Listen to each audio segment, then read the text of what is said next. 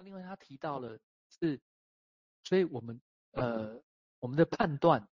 判断能够成就的东西，会对自我进行的修改，而这自我进行修改就有点像刚刚的过程这样哦，会造成某种游戏的可能性这样。简单的说，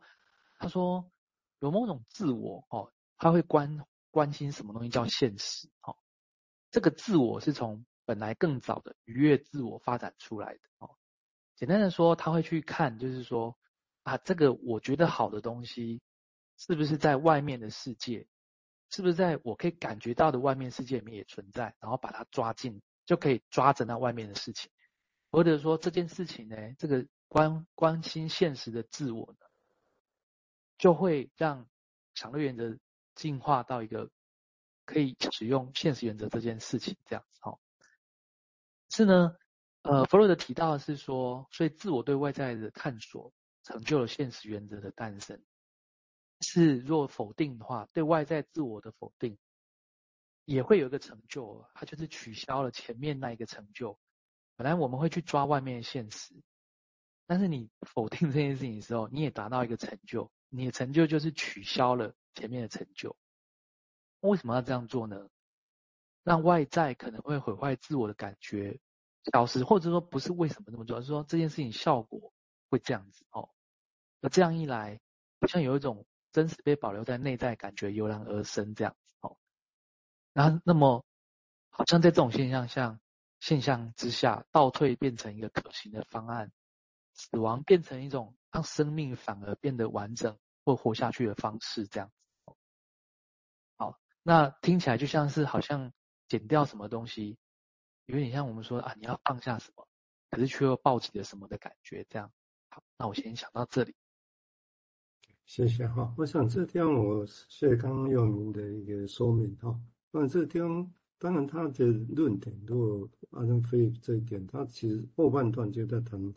弗洛伊德关于死亡的一些事情啊，所以他中文的标题是自己加的所谓亚当弗洛伊德论生跟死。哦，那这个地方其实是他指出来的东西，因为他读弗洛伊德读很细，他指出来的其实是对于死亡这件事情，弗洛伊德的想法，但那当然会有争议的地方，只是反而在一般来讲比较少被谈。哦，譬如说我我念一段这个哈，他说，当弗洛伊德曾经写到说，有机体在对抗各种险阻的危险的时候，表现出一些很令人费解的决心，因为就要。要去适应各种状况，那为了要维护自己的生存，然后这一点毋庸置疑啊。那但是我们唯一能知道就是，有机体也想以自己的方式死去。那这么一来，人的生命过程里包含了死亡啊，一种是自己在搓揉，另外自己创造的死亡。这样讲，当然你会觉得很很冲突，对不对啊？或者会不会说啊，你在鼓励什么之之类的？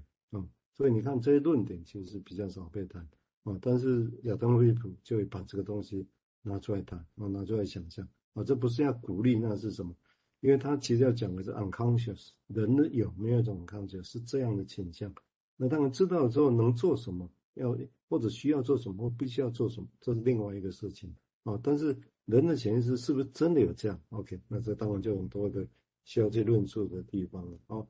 好，我们接下来请林斌再谈，谢谢。好，呃，呃，这些其实会给我们很多思考的空间哈，但是也就会让我们开始在想这件事，就是生跟死到底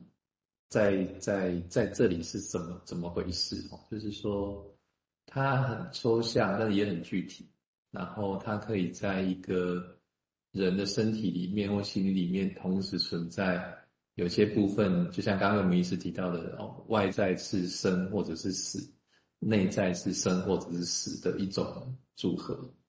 那这个组合里面其实又牵涉到了刚刚其实蔡医师提到的这种一些欲望的东西哈，所以呃那些东西其实会变成一种很难去呃一下子想清楚的脉络了。好，但是我们就回到。呃，应用上哈，就是其实在，在我们我们我们生命，因为现在我们都是在讲话的状态，如果是那种不能讲话的状态，或者是大家现在在医疗上，医疗上不是在一般生活上，医疗上其实会遇到一种状态，就是呃，大家如果听过以前那个安宁组安宁的疗护里面有一种叫不实施急救嘛，就当我们的生命肉体到了一个极限的时候，你可以放弃急救，我们就不再去做挣扎了，这样。那这个是一个一个想法，就是说，我就随着命运而死了，这样啊，身体的命运啊。但是像有另外一个叫做叫做病人自主权利法啊，就是说，在我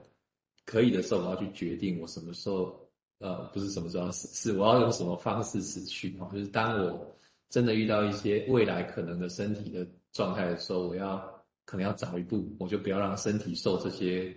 慢慢的摧残的苦，而是直接决定了我要死亡的方式，或者方的一个方向，这样，这是很实际上医疗遇到的状态。然后，那但我把这个套进来，其实跳得很远哦。我意思是说，一个是自主性哦，一个是被动性的部分。被动的接受我的身体的死亡，或者心灵的死亡，或者是我主动的去控制什么时候要去死亡。就像刚刚再一次说，创造死亡这件事情。Okay, 好，我大概先想到这边。这个地方当然最值得可能还是要先说明一下，那这里弗洛伊德亚当飞，包括前面论练的那一段，其实指的是对是 unconscious 哦，哦是 unconscious。那当然并不是哦 unconscious，我们就做 unconscious 哦，好像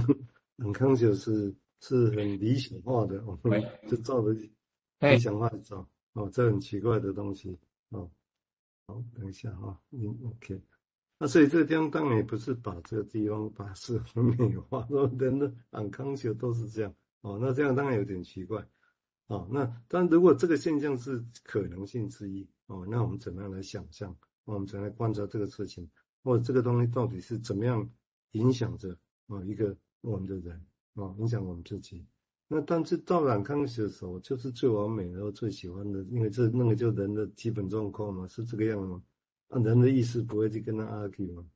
所以我说这个是非常复杂的一个过程哦。但至少我刚刚提过，Adam Flip 他是很很很直接的把这些弗洛伊德的论点这一部分的论点，以前比较少被提到的哦，他把它拿出来谈。哦，那刚刚我说明有点修正一下，也就是说。他的原文我刚刚查一下，就他的原书本身的确也是达尔文的蚯蚓，然后副标题是 On Life Story and Death Story，所以是有一个副标题就写生的故事跟死的故事哈，只是中文就直接把它弄副标题是亚当惠利普论生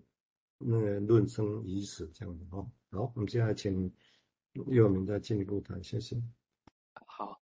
好。哎，刚谢蔡医生、王医师提到生跟死的很多的现象哦，但是我们不知道潜意识里面到底在想什么，不知道啊，在不知道里面其实有可能性，那所以有可能性有多样性的机会，就是刚刚突然间有这种感觉哦，那就像是说，呃，因为刚刚前面提到就是。死亡这件事情，或者是说否定，我也在提的否定这个这个事情哦，它它带来什么哦，或者是说它这件事情在我们的体会是什么哦？而我会联想到，哎，其实有一种东西叫做放下的创造力哦，就是说有点像是，哎，我们说那个东西一直在涨的时候，它会变得多样性没错，可是会没有空间。那有时候把它放下的时候，有一个空间会出现这样哈。我我这样说明好了，就是神秘感这个东西哈，